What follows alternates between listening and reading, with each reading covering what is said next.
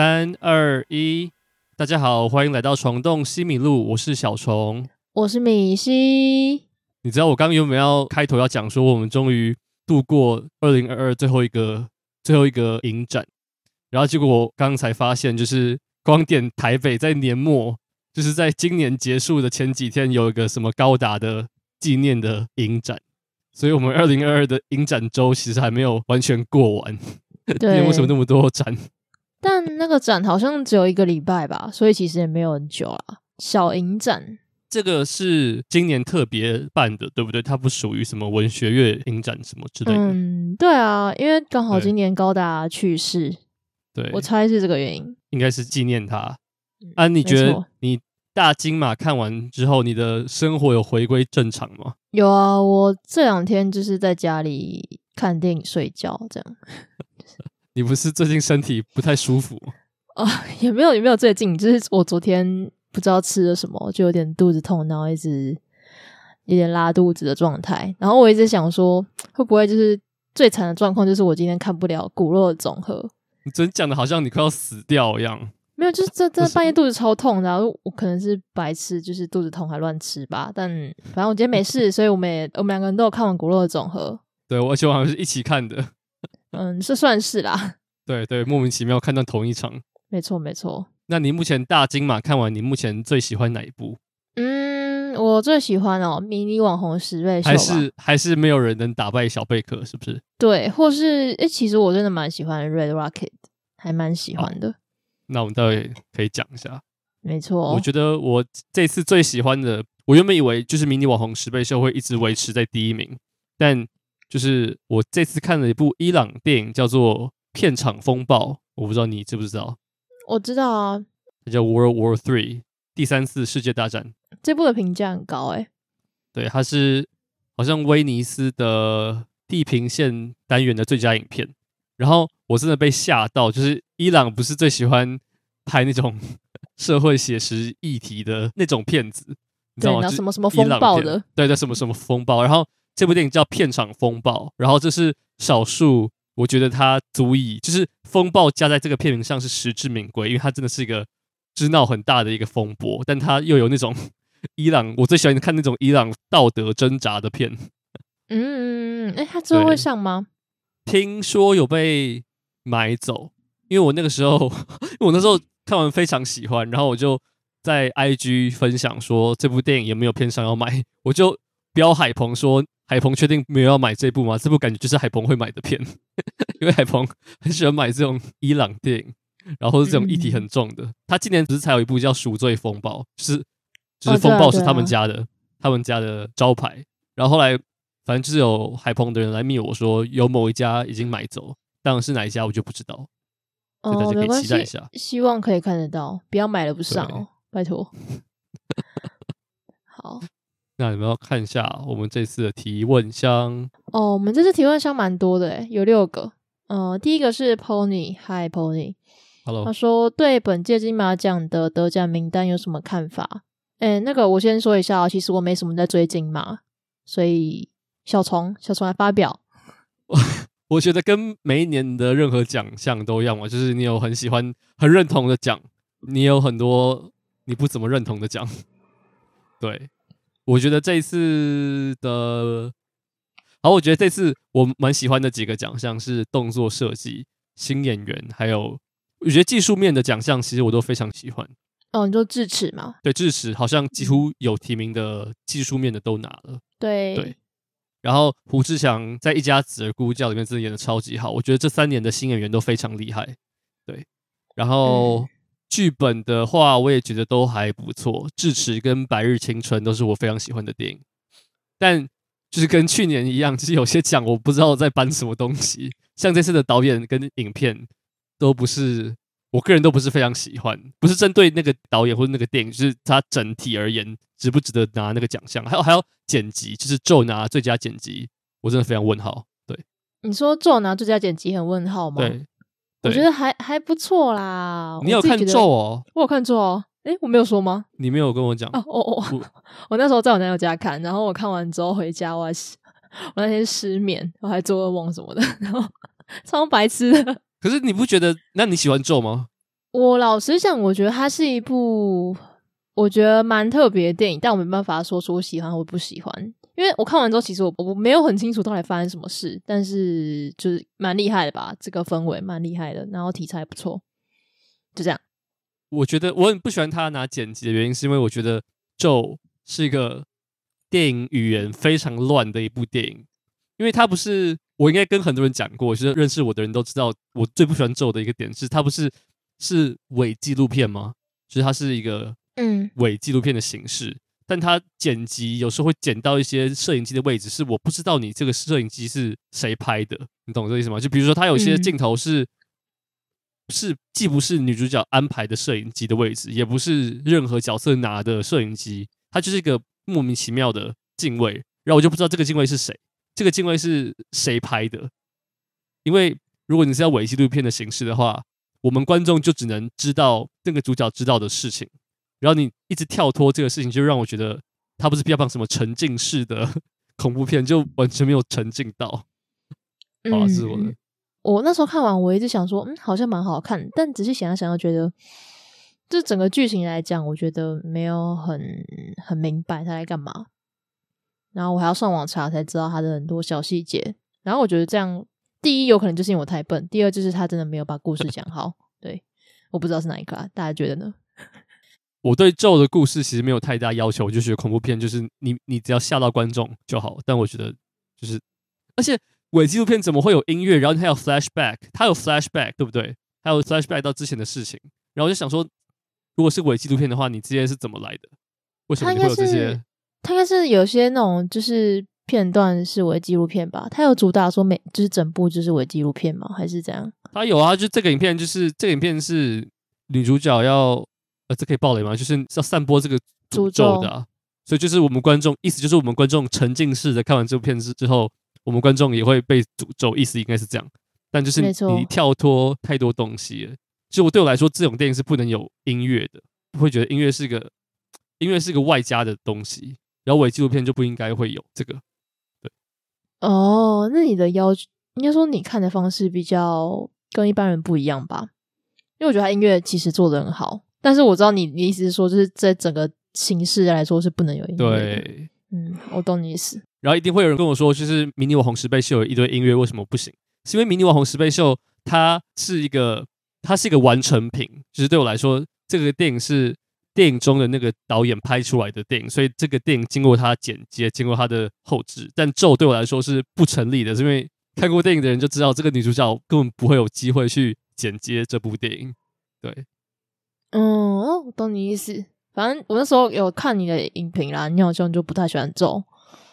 因为你是我少数认识不喜欢咒的人。我后来发现我不是少数诶，应该说我我知道不喜欢咒的人是占少数，但其实也没有少到说就是孤军奋斗。我知道蛮多人其实也蛮不喜欢这部片。孤军奋斗哦，但我觉得它比很多呃，我没有看很多台湾鬼片啊，但是据说比很多鬼台湾鬼片来说，就是已经是水准之上上很多了。嗯，我觉得。我不知道这十年台湾其实掀起了一波惊悚恐怖电影的浪潮，但我真的觉得，我不知道这样会不会被别人骂，就是说对国片一点支持的向心力都没有。但我真的觉得这波浪潮真的没有一部是怎么讲，就是那个水水准是有的。我觉得这些作品的水准都还离离就是 真的精彩或厉害还有一段距离。那你觉得？这几年看过最精彩的恐怖片是什么？台湾吗？台湾的吗？不是，不是国际，就是你现在脑中唯一想到的一部。我觉得太多了啦，我觉得国际的恐怖片太多，我觉得可以讲台湾的。就是我觉得台湾这十年来唯一让我觉得还不错，而且是有新意的鬼片，它也不是鬼片，它是惊悚片，是《卓人秘密》，吴可熙演的。嗯，我知道，我知道，但我没有看。它不是鬼片，然后它。它也不是一个多完美的电影，就是它有一些明显的缺点，但我觉得它是少数。我觉得是有把整个水准还有议题，因为它是在讲女性在电影圈被潜规则的 Me Too 事件的电影，这样，然后就觉得你有用，嗯、你有把惊悚这件事情扣回这个议题，然后又拍出整体的精致感，对，所以我觉得是好的。好的，对，那嗯，这题就这样喽。好，好，那下一题的话是三重梁朝伟，他说金马看下来最讨厌的是哪一部？我想问一下，是这个问题是指说金马奖还是金马影展呢？看你怎么回答。呃，我没有参与金马，不是，呃，我没有 很 follow 金马奖，所以我讲金马好了。我们就讲影展好了。影展哦，呃，我我看一下，我看了哪几部？明明才刚结束就忘记，让我去拿一下我的那个票。你到 Letterbox 上面看就好了。哎、欸，好聪明哦！但我已经拿了。哎、欸，我我要感谢 shout out to 那个头是鬼鬼的那个那个叫什么人去了？形影不离。对，形影不离是形影不离吗？哦，对，形影不离。他就是说票夹可以收，就是名片夹可以收电影票，我觉得很棒。我现在都收到票夹里面。那个票夹不是我跟你换的吗？不是，不是票夹，是那个就无印良品有一个票卡夹。就是收名片那个夹，哦、对，好，那我看的第一部是布莱恩与查尔斯，还有再来是智齿迷你网红十倍秀，狗和意大利人禁止进入，阴影下的他五星响眼，火红大剑男，哦，那这很这很简单啊，我我我不喜欢的只有五星响眼，就这样，其他都蛮喜欢的，好逆风哦，虽然我还没有看，但你要讲一下，我觉得本身是应该没有到讨厌吧，你应该没有到讨厌，就是我给三分而已。嗯、呃，我因为我本身没有很喜欢，就没有很吃这种就是黑色幽默，然后讽刺喜剧这种。我觉得我还好，就是我觉得他给人的感觉很像《千万别抬头》，很像。但是因为我看《千万别抬头》的时候，是大家都已经说《千万别抬头》就是一部嗯、呃，不用抱太大希望，就是娱乐片。但是我对五星响宴的期待就很高，因为就是安雅嘛。然后我又觉得他看起来会是一部蛮有趣的片，就是看他的片界。但看完之后就觉得，我觉得他有点。失重，就是那个他要讲的东西有点太太杂，然后有点没有很聚焦。但因为还没上映，所以我也不要只讲太多，大家自己去看。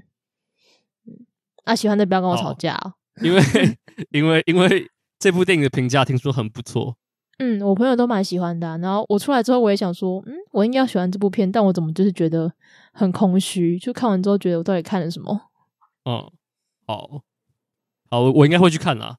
我有很多身边的朋友很期待这一部，嗯，我自己去看一下。对，嗯，我这次其实看你要怎么定义雷，就是如果你要很严格的来规定雷的话，我这次只有踩到一部雷，就是有一部电影叫做《伐木工人好意外》，我不知道你知不知道，就是它是我们在前公司的时候我负责到的片，它也是坦诚不知道是哪个单元的片子。对，然后这个电影的导演是呃新导演，就是第一次导片，但这个编剧算是还蛮有经验的编剧，就是写一些还蛮有没有趣的故事这样。然后这部电影我那时候非常期待，是因为当初是我在公司的时候负责到这个之外，片界上面写的说犹如冰血暴遇到双峰，大卫林区的双峰遇到科恩兄弟的冰血暴，然后就想说这部电影我怎么可能不看？但后来就觉得，就是这部电影其实很空泛。然后它有很多超现实的东西，还有一些冷调、异色的黑色幽默，但就整个电影很松散，然后不太确定他要讲什么。然后我看到 Letterbox 上面一些呃有看的人，好像也对这部电影的评价并没有很高。对，哦，所以就是一个期待太高，所以失望的电影。对，我那时候就觉得这部电影应该会是我的菜才才对。然后它的 Letterboxd 是三点二，就是蛮 不怎么样。不怎么样，就很不怎么样。对，但我不觉得它是多烂，我只是觉得它它有很多很酷的 idea，但那些 idea 感觉就是不属于在同一个电影里面，很多很有趣的片段，但又不是有趣到说它光是单独这些片段串在一起就够好看，它就是有些有一点有趣的片段，但彼此之间又没有关联，所以就变得电影很没有重心。对，哦，我懂你意思。对，听起来真的不怎么样。像有些电影，就是它整部电影没有什么剧情，但它每一段都非常有趣，所以你就不会觉得说觉得很无聊或者很乏味，你反而觉得很有趣。但这部电影就不是，就是它介于在一个非常尴尬的灰色地带。对，嗯嗯，OK，这部也没什么，应该不是那种热门片吧？不是，不是。对啊，对啊。其实我金马踩的几率不会太高，诶，感觉啊。对，嗯，好。那再来是想拥有金马麻将的男子，所以你最后有 有麻将吗？好，他问说，光点台北、微风影城、乐声影城，选一个影城看电影，要选哪个？你先，你先，我先吗？哦，对，你应该三个都去过吧？我乐生其实没有去过，哎，你没有去过乐生？好好，没有，我会去微风吧。我觉得微风其实没有大家讲那么糟啊，啊，光点台北真的是看下来会很像在视听教室，然后有点腰酸背痛，所以我选微风。如果你觉得光点台北就是视听教室的话，那你真的不要去乐生，因为乐生连视听教室都不是，它就是是有一个有投影机的地方，这样。那那为什么就是车库要有这样子的电影院？但是但是如果你是说乐声，它有个很大的厅在二楼，诶，在三楼，反正就是很大的厅，而且就是我觉得那个厅有泰坦厅的规模，但是没有那么那么大或是那么豪华，但是那个规模是有的，然后视听效果也很很不错。如果是那个厅的话，我觉得是胜过于光点或微风的任何厅。然后我觉得微风大家会不喜欢的原因是因为这个微风它改建过，你知道吗？它它之前是微风广场，oh. 然后现在变什么 Sony 的，现在变什么 Sony 微风什么，它只播 Sony 的片啊？真假的？撇除影展，我不知道之后了，因为它前几个月才刚开幕。然后我觉得椅子就是偏窄，这样，我觉得它的椅子真的很窄。哦、它两个人之间的间距很就很很没有隐私，对，太近。但我其实觉得我比一般人喜欢光点台北。我当然不觉得它是多好的电影院，但我其实。第一个可能是我对那个我在那个地方是有一点感情的，因为我在那边工作过一整年，你知道吗？我在光点台北工作过，对，嗯嗯嗯嗯，对我对那边是有感情的。然后第二个是很多台湾像刚刚说的高达的影展都在那边办，所以我觉得在那边有时候能看到一些蛮不一样的片子。嗯，懂你意思。对对对，然后剩下就是乐声的非那个最大厅，其他真的是完全没有办法用，那个厅是没有办法用哦，就是真的。真的是很夸张，到是我跟你说吗？就是你做你做这个厅，然后你把门都关起来，你能听到隔壁厅在演什么东西，就是它的隔音烂到这个地步。尤其是当你隔壁厅在播什么动作片、做什么枪战片，你真的会看不下去。我只能说，车库加油啦，把就是影厅搞好。好，那下一个是泰伦斯马利克的信徒，他说：“你是否愿意接受泰伦斯马利克，让他成为你的救主？” 我其实好，我我不确定 要成为他的信徒的实际标准是什么，但其实我还蛮喜欢他的片子。我没有全部看过，我好像只看过三部。啊、呃，对，但我三部都还蛮喜欢。你喜欢他的片吗？嗯、我还没有看过吧，我印象中没看任何一部吗？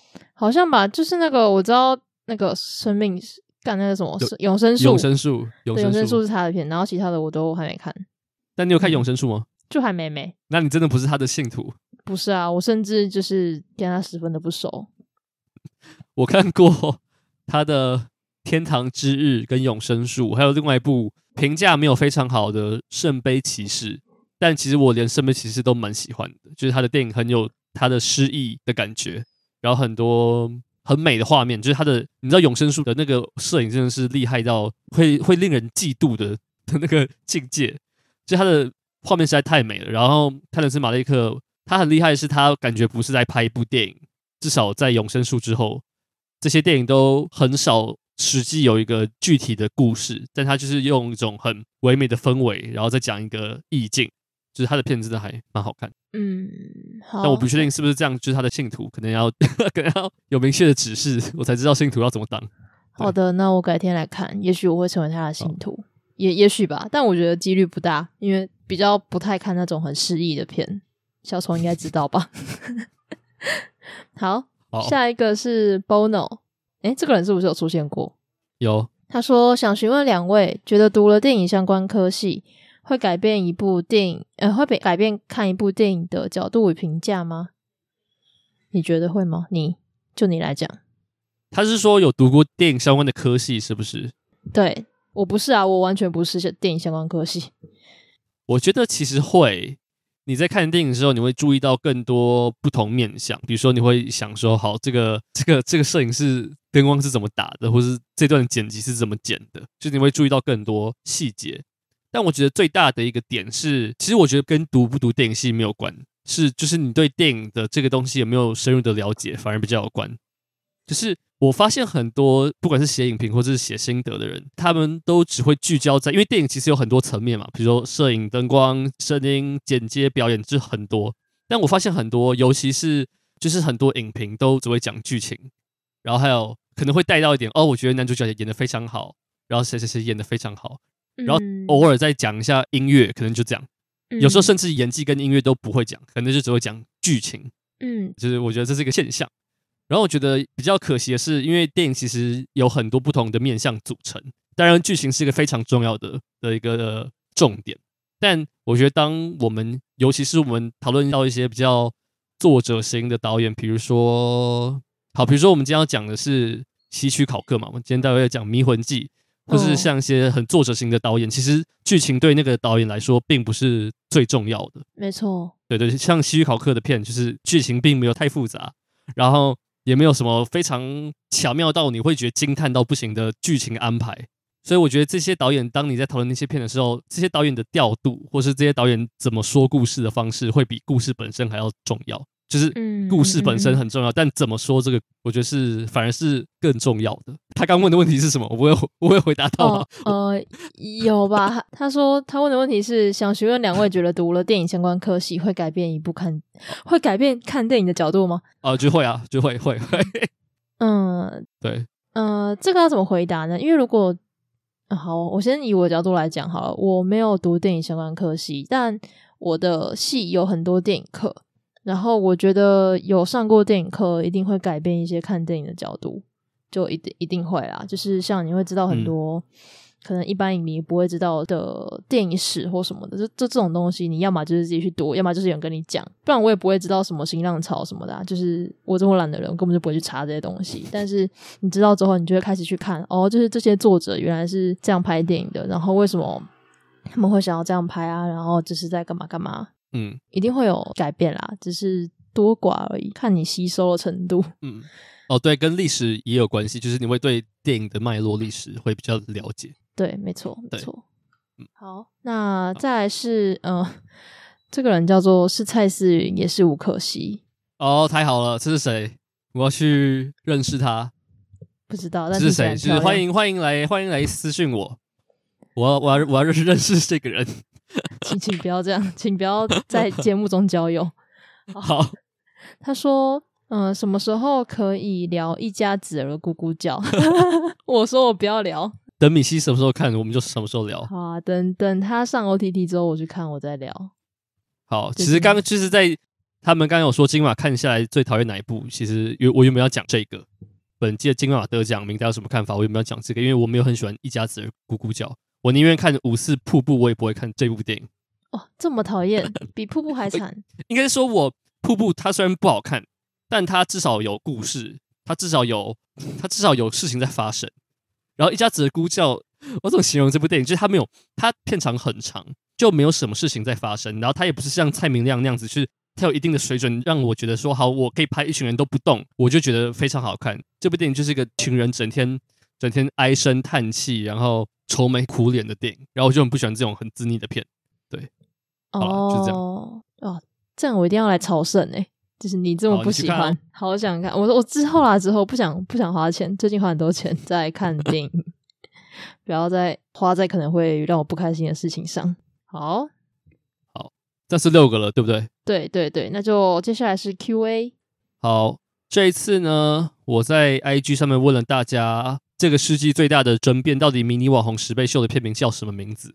然后我有开三个选项问大家，第一个是迷你网红十倍秀，然后第二个网红呃，第不是第二个网红，第二个是迷你网红迷你网红宝贝秀，然后第三个是迷你网红小宝贝，就这三个是最容易被混淆的片名。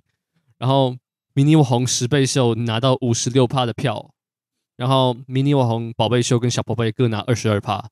所以你知道，大家其实是还是知道怎么辨别这个，所以其实还是有些人觉得是小宝贝，对对吧？小宝贝还是有市场的，对啊，请大家会念这部电影的名字，就是这这部电影不要再被不要再欺负这只小贝壳了，不要再念出它的片名。对，好，那我们。我们来开始讨论我们的第一部电影，然后我们这次要讨论的是上次金马我们一起看，不是一起看，就是我们都有看这一部。我们要来聊《火红大剑男》。对，哎，我你知道我其实一直常会担心我念错，你就很常念错片名啊！我也是念成火箭大红男，火箭 火箭大火箭大红男，然后就觉得感觉怪怪的，就感觉是个什么科幻片之类的，就是什么一个一群一群红色的人，然后我们要搭火箭才碰得到，感觉好难看哦。可是你不是第一个这样念的，之前也有朋友他说什么他要去看火箭，然后我想说这是简称吗？还是他觉得大红的？哦好，那呃，我今天会想要聊这部，是因为除了我们上周都有看之外，另外一个是我昨天看的《欢迎光临奇幻城堡》。那我觉得可以，就是聊一下这个导演。嗯，对，Sean Baker 的导演的作品我看过三部，他是只有三部是吗？没有没有没有，他他之前还有哦一两部，但其实台湾好像没有进，就是比较难找。对，嗯，台湾看得到的那三部，对对对，就是。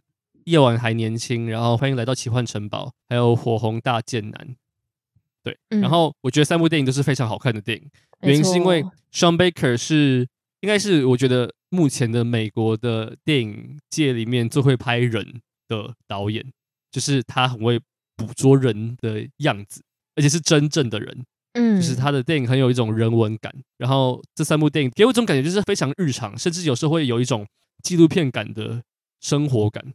但他又很有电影感，就是我觉得是很矛盾的事情。但其实，在他的电影里面，完全不会觉得矛盾，是因为他把人在这个空间里面拍的实在太迷人了。不管那个主角是一个烂货还是一个好人，你都会觉得这个人是个活生生的、真正的人。这样，嗯，对。而且我很喜欢他看这些人物的眼光，就是他不会用一种很猎奇或是批判的角度去看这些人，因为其实他。嗯、呃，我就就只拿这三部来讨论哦，就是呃，Tangerine 是在讲性工作，就是跨性别性工作者，然后对、呃、那个什么 Florida Project 是单亲妈妈，也是生活就是那种社会底层的小人物，然后、嗯、Red Rocket 就是一个退休的 AV 男优，对，就是其实都是一些比较像是社会边缘人的一些角色吧，然后我觉得他就会用一种很很温柔的眼光去看待这些人，然后。去讲他们的故事，我觉得就很就是那种你说的人文感，就是一种很温暖的感觉。嗯，对。而且跟 Sean Baker 一起合作的一个制片是台湾人，我跟你讲过吗？嗯、就是他就是演，就是那个演 Red Rocket 的那个甜甜圈的老板，那个女生，嗯、就是跟 Sean Baker 一起合作的制片，你知道吗？那个华人。嗯嗯嗯，我知道周对对对周什么的是吗？周时晴。然后对对对，他那个时候有来我们课堂上演讲。而且不是大班课，是小班课，好像那个班上只有不到八个人吧。然后我就坐在他旁边，因为是个很小的教室。然后我就很想问说，跟 Sean Baker 合作到底是什么样的一个状况？然后你知道 Tangerine 就是夜晚还年轻，是 iPhone 拍的。嗯，那超超猛的，超级厉害。然后我那时候就很好奇，因为现在的拍片方式越来越多元，但 Tangerine 其实是个成本非常非常非常小的一个电影，它的那个。现场的工作的人员，现场好像不超过十个人，还是五，我忘记是，反正就非常小。我还记得，就是他不是很多主角走在街上的镜头，然后他们的拍法就是 Sean Baker 自己拿一台脚踏车，然后他拿一个类似稳定器给手机的稳定器，然后他就一只手拿稳定器，然后一只手骑脚踏车，就这样在街上拍片，然后就觉得这这个导演真的太厉害了，就他的资源明明就那么少，但那个 Red Rocket 其实他的。他还蛮多 A 二四的电影嘛，其实很蛮多资源，但是他就能用这么小的资源拍出这么写实、这么人文的东西，我真的觉得是很厉害的导演。嗯嗯，嗯，嗯，我那时候其实是我会看到那个夜晚还年轻，是我在学校的视听室就是翻片子，然后我看到这个就是。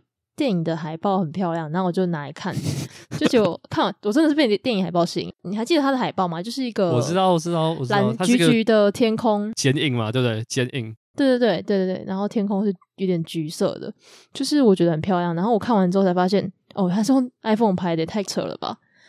然后看完之后，真的会觉得哇，就是我很喜欢，就是它这种很生猛有力的感觉。对，你还记得它的节奏很快吗？就是。对，他这三部应该是内部节奏最快的。对对，就噼里啪啦一直讲话，一直讲话，然后就是很吵，但是又很很有趣。就他们有一些很有趣的，嗯、就讲话的桥段，这台词。对，我大一看的吧，到现在还是觉得蛮印象深刻的。那回到《火红大贱男》，我一直觉得这个片名翻得非常好，因为他就是个，他就是个超级大贱男。但我觉得你刚刚说 Sean Baker 他不会批判自己的角色，然后我觉得很反映在这部电影里面，尤其是这部电影，因为应该就是这三部电影里面，这个电影的男主角是最不讨喜的角色，应该说他理论上是最不讨喜的角色。但我看电影的时候，我一直觉得我我是很期待这个人做出越来越狂的事情。你有这种感觉吗？就是虽然我很讨厌他，但我很希望看到他做出越来越疯狂的的事情，因为我实在很喜欢他出现在荧幕上的那个样子。我就很想知道他到底还能搞什么花招，因为对他就是你懂吗？就是他每次跟他老婆吵架或是干嘛的时候，我都会想说啊，虽然他很烂，但我还是觉得他好像，我还是好想看他继续做这些烂事哦。这种很奇怪的感觉，就觉得他的家人很可怜，但还是很想看他去做这些破事。我觉得《Red Rocket》里面其实每个人都不是什么太好的人物，其实我觉得每个人都还蛮烂的。但这个男主角真的是烂到烂到一个过头的一个境界，就这么一个人可以这么烂。他最烂的地方就是他实在太太聪明，他太有魅力，然后让你觉得就是即使你知道他很烂，但你还是会希望他出现在荧幕上。嗯，对，这是一个很奇怪的男主角。然后我记得他以前也演过 AV，对不对？对，他很久以前，但他不是，应该说他不是以 AV 当成怎么讲？他在 AV 界待的时间没有很久，他好像只有待过，我不确定多长，但反正不是一个很久的生涯。然后 Sean Baker 最有名的一件事情是他很喜欢找非职业演员。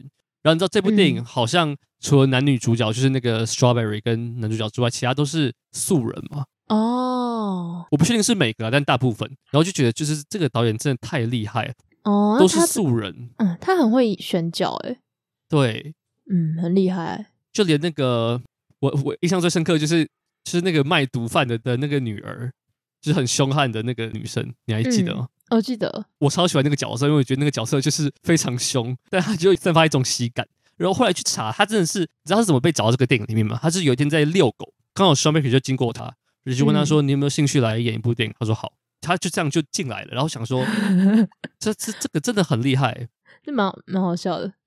然后我觉得 Sean Baker 写这个这个男主角叫什么名字啊？Mikey 吗？对，Mikey，Mikey，对，Mikey。然后我真的觉得 Mikey 是一个，呃，他给我一种感觉是，他可以用自己的魅力来打败世界所有上的任何事情，但他同时他又不知道他自己的他自己的弱点是什么，就是他优点就是他知道自己的嘴巴非常会讲话。然后他知道他能用嘴巴能讲破任何世界上任何困难，但他同时不知道他因为这样落入多少险境。然后我觉得这是很有趣的，是因为这是个其实互相矛盾的事情。因为如果你够聪明，你口才这么好的话，你知道什么情况会让你陷入更危险的困境里面，但他又不知道，所以你却觉得说这个角色其实写在一个很微妙的平衡上面。哦，我觉得他就是一个自以为很聪明的人，就是。很爱耍小聪明，结果最后就是搞爆自己吧，就是一个 怎么讲，很写实的人物啊。我觉得这种人很多，只是他是他是被夸饰、被放大的那一种。对啊，说到说到刚刚前面不是有谈到他的另外两部片吗？然后我觉得这是《火红大贱男》的摄影，其实有怎么讲，就是他有很多画面给我一种感觉，是他结合了前面两部的很多小片段。你有这种感觉吗？什么意思？就是他的那个天空或什么的，就是其实我觉得橘橘的那种感觉，oh. 然后就是有点蓝蓝的，就给我一种夜晚还年轻的感觉。然后，然后你还记得 Strawberry 的家吗？嗯，是紫色的吧？对，对，是紫色的。然后就是那个欢迎奇欢 The Florida Project，欢迎来到奇幻城堡。对，对对对，也是紫色的。就是它也有一个紫色的屋子。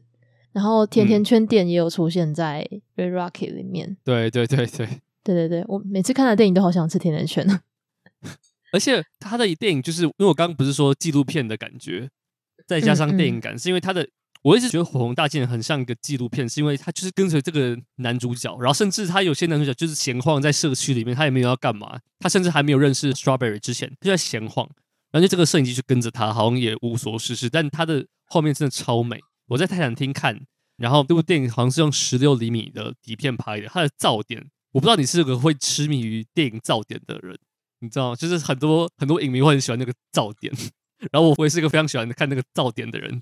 哦，我是在信义威秀看的，然后我觉得没有到非常明显，但对有有有看得出来。但你有看出底片感吗？它有个朦胧的底的底片感。有有有。对，就是它整部电影的那种底片感，我非常喜欢。但它同时又拍出那个，它是德州吗？这个电影设定在德州是 Texas 吗？对，对是 Texas。然后它拍出那种在在一个荒芜里面，既有工业的那种烟囱的工业感，但它又是那种怎么讲，就是一片荒芜的那种感觉。然后我我超喜欢这部电影的摄影，把这个氛围拍出来。哎、欸，而且我发现他的片是不是都设定在南方比较多？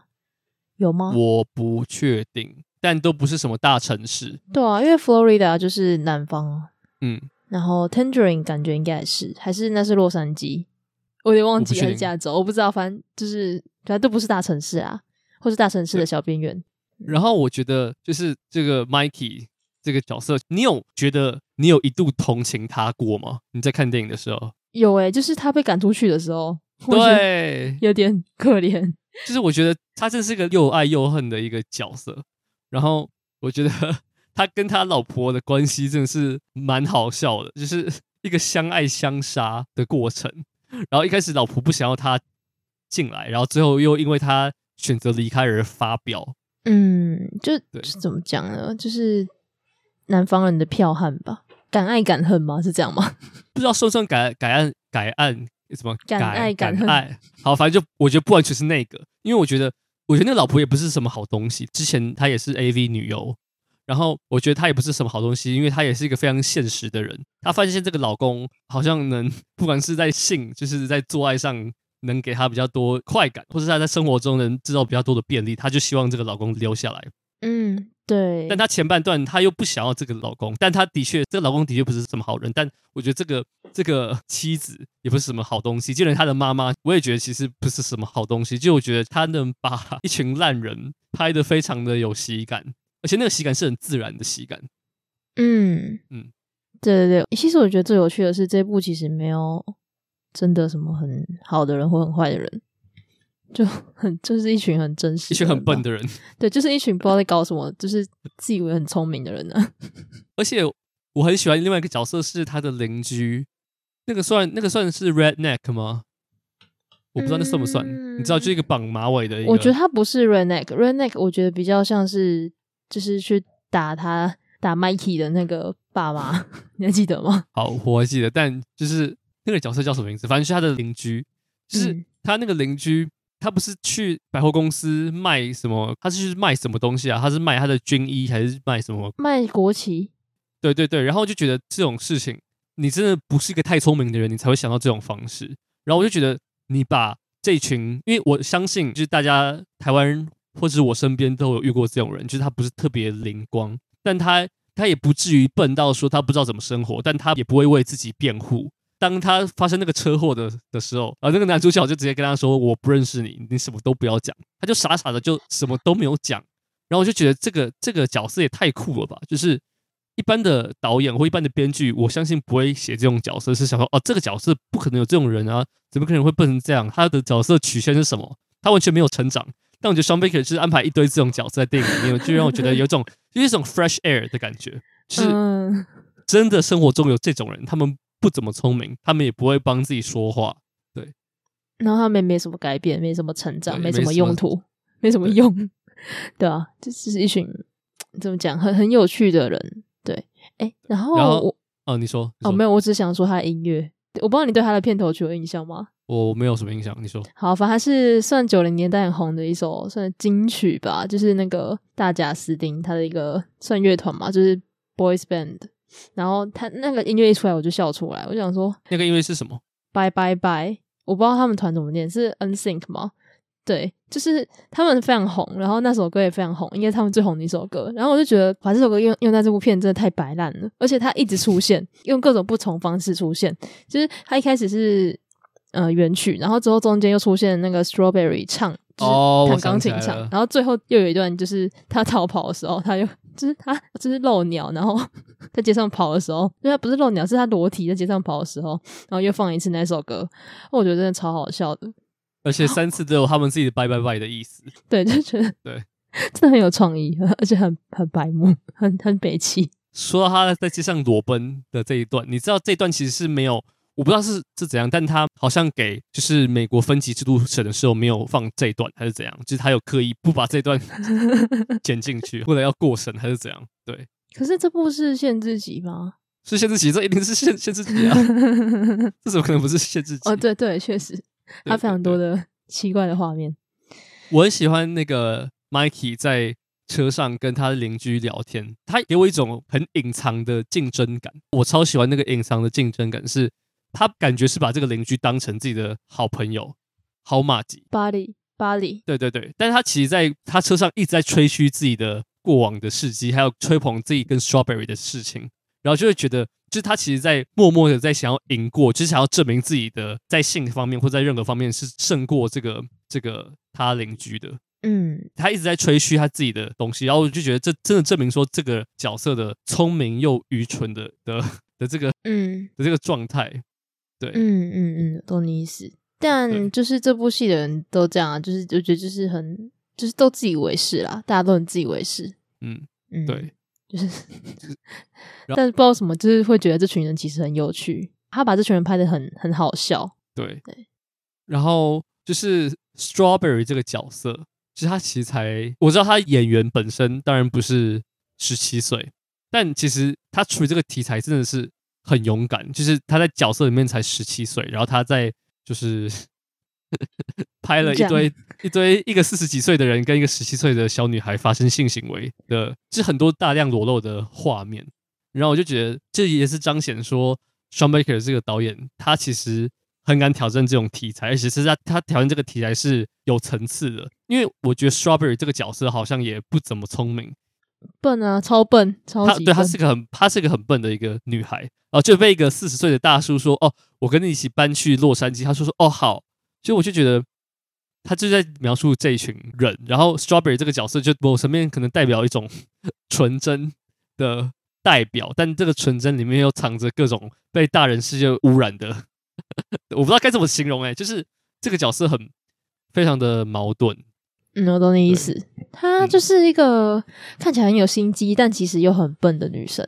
但我觉得她不是那种傻妞，她不是那种傻妞，她不是傻妞，她就是其实，但她其实很笨。应该说她会利用，她知道怎么利用这个男生，然后她也怎么知道怎么讨别人欢心。对，嗯，她那时候讲她自己的名字叫 Strawberry，我觉得 这也太像女优的名字了吧？这这这 超级，这就是女优的名字啊！这，超级好笑。对对对，我觉得超好笑。没有，我就觉得他很喜欢在电影放这种很白烂的梗，就就很很有趣。对，我觉得他的摄影其实。这个导演的调度也蛮厉害。我印象最印象最深的一场戏是，那个男主角要回到家，然后跟他老婆说：“我要离开这里。”然后你还记得那那场戏就只有一个镜头。然后就因为这个电影，我记得他蛮多中景或近景在拍那个人，但这个镜头他是从他家里的一个角落拍，然后就觉得家里有一种很冰冷，而且从来没有发生在电影里面其他片段的一个气氛，就是那老婆也没有说什么东西，但你就觉得这个家庭气氛不太对。你知道我在讲哪一个镜头？嗯，我知道，就讲就是他那个镜头一直定在那边，然后都没有动。对对对，然后就觉得这是一个男主角已经把台词都已经写好了，然后他已经知道怎么讲这段要离开的的自白。那个镜头很厉害，是你就知道接下来会有什么风暴要发生。但 Sean Baker 在风暴来临之前用这么冷静的方式来拍这一段，所以我觉得很厉害。对，我觉得他的镜头安排其实真的。有越来越成熟的迹象，就是看从《Tangerine》一直到这一部，嗯，有有有有，真的有。对，因为我仔细想一想，我觉得我现在还是最喜欢《Tangerine》，因为我很喜欢他那种很深色但又很生猛的感觉。但是《Red Rocket》跟《欢迎奇幻欢》对那一部，我其实拍不太出来。我觉得两部都也都很棒。然后我觉得《Red Rock》真的是很有趣的一部片，就是比我想象中的还喜欢。就我当初想说啊，不就是一个很白烂中年男子的故事嘛？但他真的就就很有趣啊！然后他的整个摄影或什么的，就是让我觉得很，就是 Sean Baker 是一个风格很强烈的导演。我一开始在看这部电影的时候，你知道，我一直以为，因为他前两部片都在某层面在同情或同理这些角色。嗯、对。那我一开始，因为我其实没有读这部片的片解，然后我就在猜他是在讲说 AV 男优退休之后的。生活什么被社会边缘，然后什么社会怎么对他不公不义，但其实没有。但我觉得他有提到这件事情，就是其实很多从 AV 界退休或离开的人，他其实很难找到稳定的工作。对，他其实有讲这件事情，但他其实并没有在特别同情这个角色。对对对，我觉得他反而让观众觉得这个人真的是活该自作自受，但又有点同情他。Sean Baker 在拍这部电影之前，他有 interview 很多真正的 AV 男优或女优，然后、嗯、我不知道你有没有听到他的 interview，他就是说他访问很多 AV 男优都会给他一种感觉是，他们都是大男孩，他没有在 judge 这群人，但他说他们给他的感觉就是一群一个青少年，然后住在一个成人的身体里面。其实他们虽然有稳定的，他们都是好人，但他们其实在某些层面是不太，我指的不成熟，不是说就是。价值观或者什么待人接物，我觉得他们都是成熟，但他们思考事情不是特别的有远见，或是特别的有世界观，或是国际观之类的。然后我就觉得这个 Mikey 这个角色很符合他他说的这个这个形象。对，嗯，诶，确实是这样啊。因为我我也常常在想，就是如果一个 porn star，就是你退休之后，你应该要去做些什么？你要么就是转职成就是演员，那不然你还 就是。能做什么？其实我真的蛮好奇的。就看完之后一直在想这件事情，或者是有些人应该是会变成什么经纪人之类的，呃，变成头，然后去拉其他人 来拍。OK，蛮有趣的。然后我另外一个很喜欢的点是，我感觉这部电影是个循环的感觉。你还记得他一开始是脸上都是被揍过，然后一堆嗯伤痕，让他搭公车来这个地方，然后最后、嗯、最后也是 被大家赶走。虽然他没有仔细交代说他当初是具体发生什么事情，让他被迫回来他的故乡，但我猜应该也跟他的做人有关。嗯，他一开始也是用他的口才征服所有人，后来又被大家戳破，发现他是个烂人，然后就感觉这个他从他从 他加州离开之后，应该又会经过下一轮这个事情，他又跑到下一个小镇，然后说服大家说：“哦，我是一个多么有上进心的人，多么可怜，然后多么怎样怎样。”我觉得他这个轮回的感觉。嗯，我觉得应该是这样。而且他最后一个荧幕跟前最一开始就是都是特写，我记得是吧？对对对，最后是特写他的脸，然后看着就是幻想那个 strawberry。对对对，嗯，蛮蛮有趣的。但这三部电影排下来的话，我觉得 Red Rocket 会被我排在第三名。我没有，就是我觉得三部电影都非常好看，嗯、但我觉得 Red Rocket 好，我觉得它其实给我的体感时间偏长，就是中间我觉得会有些时间觉得有点偏长。嗯、然后其实我最喜欢的是。我最喜欢的还是《欢迎来到奇幻城堡》哦，我是最喜欢《Tangerine》，然后再来应该就差不多。我觉得《Red Rocket》整体的感觉再轻松一点，就是没有那种压迫感。然后，但是我看《欢迎光临奇幻城堡》的时候，真的会有一点，就会有点难过的感觉。对，尤其是最后，就我昨天看到最后面，我真的是有点眼眶就是有点湿了哦，很难过。但我觉得就是。他的结局让我很，我很喜欢他的结局。哦，我觉得他很会写结局，嗯、他结局都弄得超级好。哦，那个 Tangerine 的的结局也非常好。我我觉得三部的结局都很棒，因为我常常会很怕这种，就是你在写人物的故事，然后就是硬要给他一个很很 dramatic 的结局或干嘛，就是或是不知道怎么结尾，但他、嗯、他不会这样，就是淡淡的结尾，然后都蛮开放式结局的。对，很期待他下一部作品。你知道那个周时行他也会拍下一部电影，就他会自己当导演拍，然后是拍台湾的，我不知道是夜店，不是夜店，是夜市文化还是什么之类的。夜店跟夜市也差太多。他是来是在拍台湾的片子，然后听说 Sean Baker 也会跟他合作，但周时行这是会当编剧，呃，会当导演。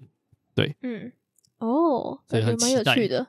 嗯，Sean Baker 是我应该是我觉得这十年来冒出的英语电影界的奇葩奇葩之一。对对，很很棒，而且我那时候看他那个 Tangerine，诶，Tangerine 是几年的片啊？也没有很久吧？二零一五，对，哦，七年，那其实他也没有很，我那时候以为他是一个很年轻的人在拍这部片的，因为他给我的感觉整个就是很有活力，整部片是很活力的。你知道他其实已经五十岁，但他看起来超年轻。对对对对，我吓到我，我那时候去查，我刚我刚刚查想说，诶，他怎么五十岁了？对，我很喜欢这个导演，很期待他下一部片。我也期待。听说他下一部片已经在开始，已经在开始准备了，不知道会是什么样的题材。对，好，Yeah.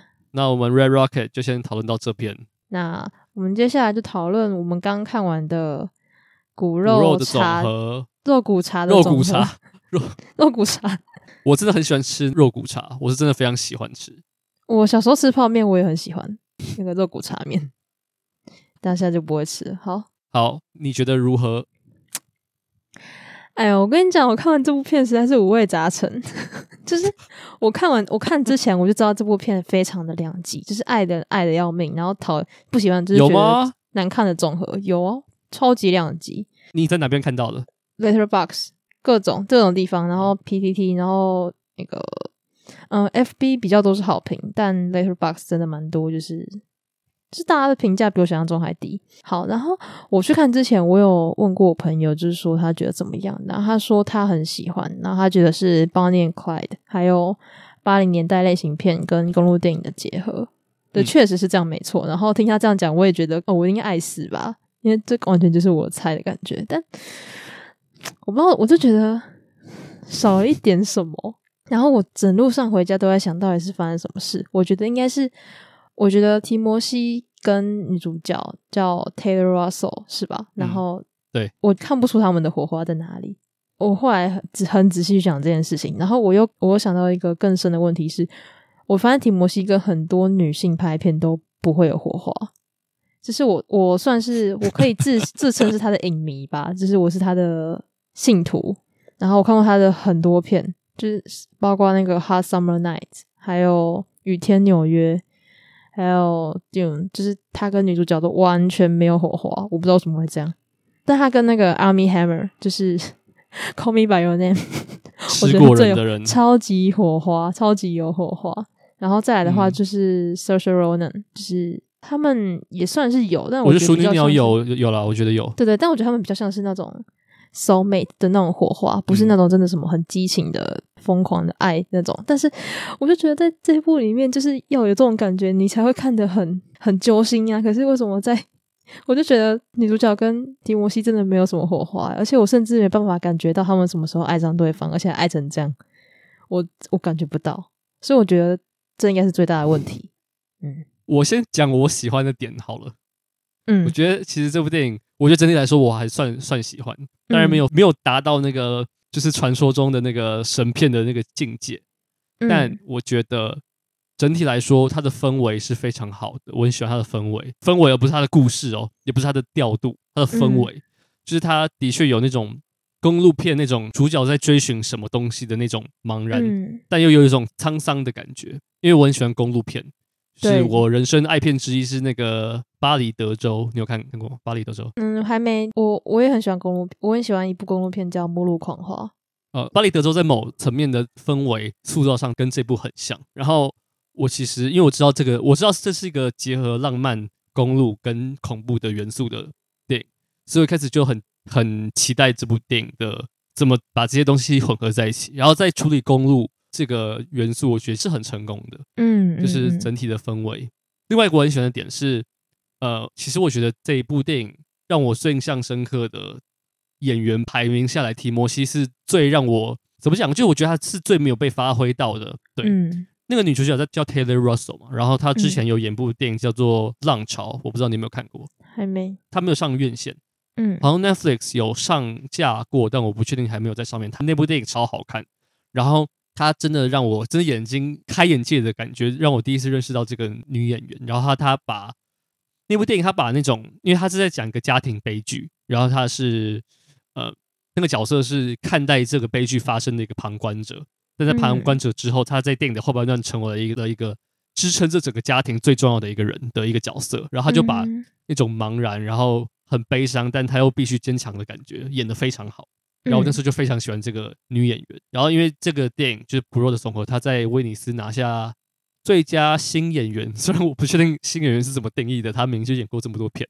好，嗯、反正就是她在《骨肉的总和》里面，她的表演胜过在《浪潮》里面。她真的超会演，就是我觉得她是会用眼睛说故事的演员。嗯。然后另外一个我很喜欢的角色是那个 Sorry Mark Rylance。对，我我也超喜欢。我也超喜欢那个男演员。你刚刚说到那个千万别抬头嘛？你还记得他是演那个亿万富翁？我知道，对对对。他演很多这种角色，就是不管他是演让人讨厌的，或是喜欢的，或是讨喜的，或是让人反胃的角色，都有有一种 尴尬的感觉。这是个褒义，嗯、就是他会给人有一种你不确定他在想什么，你不确定他的动机是什么，但他就给人一种捉摸不定的感觉。然后他真的超级会演，嗯、他在 Grow 的感觉啊，不是 Grow 的感觉。我今天一直讲，我今天一直一直讲错话。《Grow》的总和里面演的角色真的是超级令人发毛，但我真的超喜欢这个角色，我真的超喜欢这个角色，因为他其实只有出来三场戏嘛，就是前面一开始、中间跟后面，每次出来我都超喜欢他，我不会想要跟这个人当朋友，但我很喜欢看到他出现在荧幕上面，这样。嗯，我觉得整部戏要讲演技来讲的话，应该就是他碾压全场吧。其实这这部片只有三个主，两个主角，一个配角啊，一个配角就是他。然后我觉得他演的比两个主角都还要好，但这也很很自然啦，就是他那么资深，然后就是他他就是一个很就很 creepy 的那种角色，他就是一个怪人，算是怪人吧。然后他会用第三人称就是叫自己，对，一个让人浑身发毛的跟踪狂，食人魔跟踪狂，对。然后我觉得他演的就是很好。嗯、你刚刚讲完了，然后再来就是提摩西的部分呢，我觉得他就是正常发挥。我觉得没有特别突出，但也不会说就是不好。嗯，就是提摩西，嗯、因为其实我觉得他整部戏的戏，他讲戏份嘛，就其实他没有真的那么多诶，因为毕竟这部片还是一个以那个女主角的视角在讲这个故事，所以我觉得其实给他的就是那个提摩西的背景也不是说很多很清楚什么的，所以我觉得他没有真的很嗯很能完全的发挥吧。我觉得这比较可惜。嗯，你刚刚说这部电影里面有很多，就是你刚刚说 Mark Rylance 之类的角色，嗯，因为其实公路电影里面常常看点之一就是看这些主角开车横过比较蛮荒的地方，会遇到一些很怪的人物。嗯，然后的确这部电影也有很多这些人物，包括那个他不是遇到两个食人族的人。对，哎，你知道其中一个是演那个 Call Me By Your Name 的爸爸吗？就我完全看不出来，哎，哪一个？是真假的？就 是。有一个是警官嘛，就是他原本不是食人族，但是他后来成为一个食人族，不是他，另外一个完全不像。他是《Call Me By Your Name》的爸爸，然后就觉得他又跟提摩西飙戏，然后就觉得 反差也太大。这部电影他也是会令人发毛的一个角色，就是他也他也是一个非常恶心的。然后他在《Call Me By Your Name》是一个超级温和、慈祥、有同理心的爸爸，是，是同一个人，完全看不出来。同一个代表很会演，代表演的很好，好好可怕。对，但是呢，但是呢，就是好。第一个是我不确定这些人为这个故事或这两个男女主角到底增加或影响了什么，我其实没有看出来。但我一直在想说，这个没有看出来是缺点嘛？因为其实很多公路电影是在拍一群人跟另外一群人之间的相遇，然后就就这样，也没有什么太多的、嗯、太多的什么互动啊，或者什么之类的。嗯。但我觉得第二个比较大的，对我来说比较可惜的是。我一直在想说，食人这个东西到底象征了什么东西？就是它到底象征什么？像那个 raw 就是肉欲，嗯，吃人在那个电影里面有很明确的象征，对对对，甚至会有人说它象征的东西太明显。嗯、但我在想说，这部电影它到底在象征什么？就是它在表达什么？是感觉是孤独啊，感觉是什么不被人知道的年轻人内心的渴望，或者什么？甚至你可以说是上一代留给下一代的什么家暴的阴影什么之类。但我觉得每个。解释的方式都感觉有道，但又没有贯彻始终的感觉，所以我一直都不知道说食人，嗯、你可以说电影中每个东西都一定要代表某个另外一个东西，但我是觉得以这个电影想讲的一个 coming of age 的成长电影，我不太确定导演怎么看待食人这个东西，到底是个好的东西吗？因为像肉欲，它其实某方面在讲说人的某些渴望是需要被。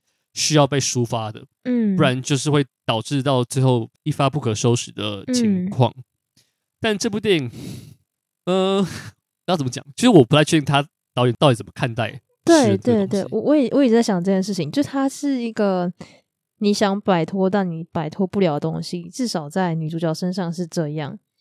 然后男主角就是可能比较接受这件事情，但他到底代表什么？他是。就是你刚刚讲的说，它可以代表很多东西，但这样子的模糊空间真的是好的吗？就是他会不会太过于模糊了一点，所以让人觉得抓不到整个故事的中心到底是什么？我那时候看完一直有这种感觉，就觉得好像有点虚无缥缈，就是就是有点他只是在包装整个爱情故事的感觉，就他真的没有让我觉得就是食人是一个非常必要的元素。对对对对，大概是这种感觉。我一开始觉得食人可能就是。因为这群人都是因为自己的食人天性，所以被边缘的，呃，边缘人啦，就在社会边缘的人物。嗯，然后吃掉别人，有点像是他在寻找自己的伙伴，然后他把对方吃掉，代表说他某层面就是某层面他拥有别人，他融入了别人的这个象征。但我就觉得这象征其实走到最后，好像也没有，好像也没有什么结果。就他好像没有任何，啊，在我看来啦，就那个隐喻没有到。然后第二个，我觉得问题就是你刚刚说男女主角的火花的确没有制造出来。就是其实我觉得，我觉得这两个男女主角，我不会想要更深入的去了解这两个人的原因，是因为我对这两个人除了他们过去的那些什么父母对他们做的事情之外，我对他们一无所知。就是我不太确定这两个人的心思到底在想什么。对。像《Coming By Your Name》的那个提摩西，我就知道这个人在想什么，就是他情窦初开啊，然后只有失落什么之类的，我都知道你在想什么。但纵使骨肉的总和发生这么多猎奇的事情，我都不知道这两个人到底实际上在想什么东西。嗯嗯嗯，而且我有到底爱他吗？还是不爱他？你到底是？对对对 对，就是我觉得好，这是一个爱情片，你他骨子里这是一个爱情片，但。爱情片最重要不就是你要让人对他们两个之间的感情有一点同情，或是共鸣、共感，甚至你看完之后你会觉得他们是一个让你想要谈恋爱，或是你有从他们身上感受到一些什么的，嗯，一对情侣嘛。但是我完全没有，我就是看到他最后面那个，就甚至我看到女主角在进行那样子的动作的时候，我甚至也没有什么很深刻的感觉。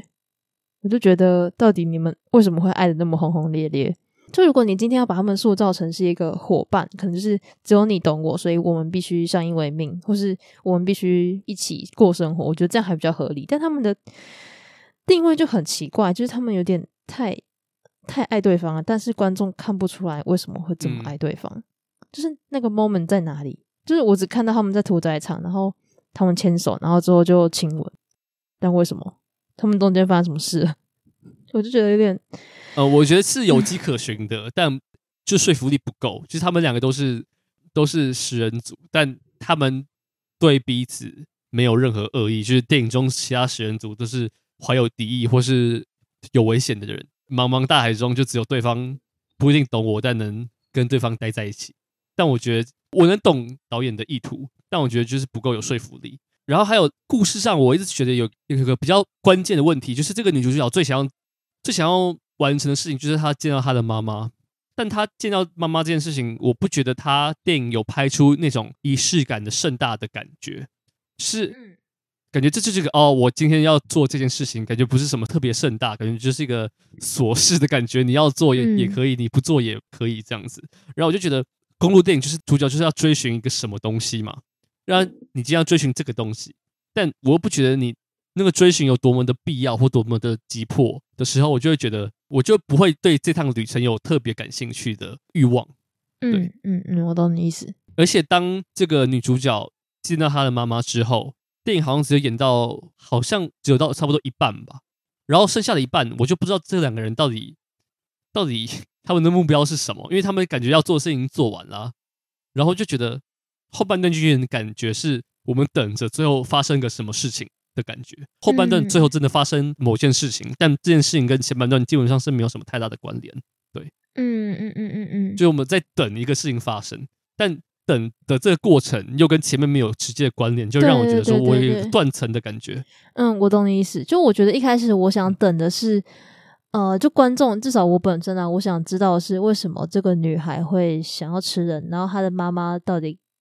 就是跟他之间有什么样的连结，可是这个东西就是突然就断了，因为他妈就是可能有点疯掉，然后接下来他们就去一起生活，然后基本上看到这边就一定会知道他们一起生活一定不会有好事，反正最后一定会发生个什么，然后我就觉得这个有点有一点很刻意的感觉，你懂我意思吗？就是就你在等一件事情发生。对对对，就是你刚刚讲的那样。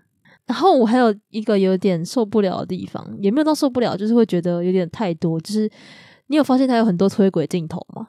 我觉得推轨有，但我觉得我觉得它的剪辑的问题比较大。就我们不喜欢这部电影的剪接。你说太跳了吗？就是对，每个周每个周就是一直跳一直跳。那是一个，我觉得反正那是故事本身，我觉得那就算了。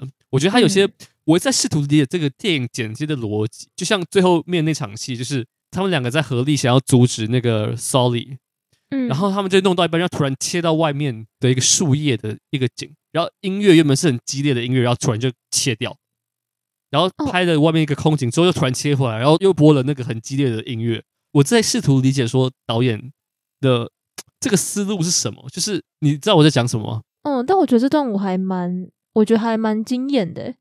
哦，那个目的是什么？我，我觉得是他想要塑造，就是说，就是在这样子和煦的一个城市就是一个阳光和煦的一个城市里面，就是外面看起来很平静，但是其实你在这个室内里面，就是是在发生一件非常可怕的事情。就我觉得这个冲突感是有的。可是他外面也没有拍什么街景一般的人物啊，他也不是一个远景啊，他是拍一个墙壁还是什么东西？对啊，但他就是有给我一种感觉，就是外面很宁静啊，外面就是一个大家都在街上走路，然后就是一个普通的下午。但这个普通的下午的某一个公寓里面就发生了这样的事情。我觉得这样子的剪接，然后制造冲突感，我觉得我是有买单啦。那你刚刚说你不喜欢的是什么？我不喜欢的是，就我觉得他跳，他跳的非常快。他可能在那个周期没做什么，然后就离开了。然后我觉得就是这样子，有必要拍出来吗？还其实公路电影就是要这样？我我不是我没有很清楚。公路电影没有一定要拍成怎样啊？对，我想说，嗯，就是他为什么有时候在这个在这个周其实没干嘛，然后就拍一下，然后又又跳，然后画面出现就是下一个周的那个字字母，然后我就嗯嗯，OK。那你刚刚说推轨呢？推轨就是他就一直推轨，然后我不知道为什么要一直这样做。例如哪一段？其实我觉得最后面那一段，我觉得其实非常美，但是他那个推轨就让我觉得有点……哦，我知道你在讲什么，呃，就是你懂吗？就是最后那个画面，他如果静止在那边，我就会觉得有一种很苍凉，然后很惆怅的感觉。但哦，我懂你意思，但我觉得这个对我来说还好。我觉得好，这部电影就是一个很微妙的一个状态。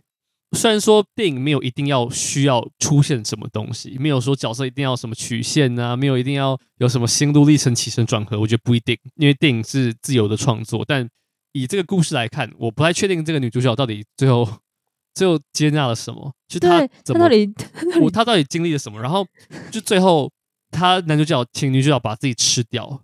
如果我假设我今天没有看这个电影，然后你直接把这个电影叙述给我听。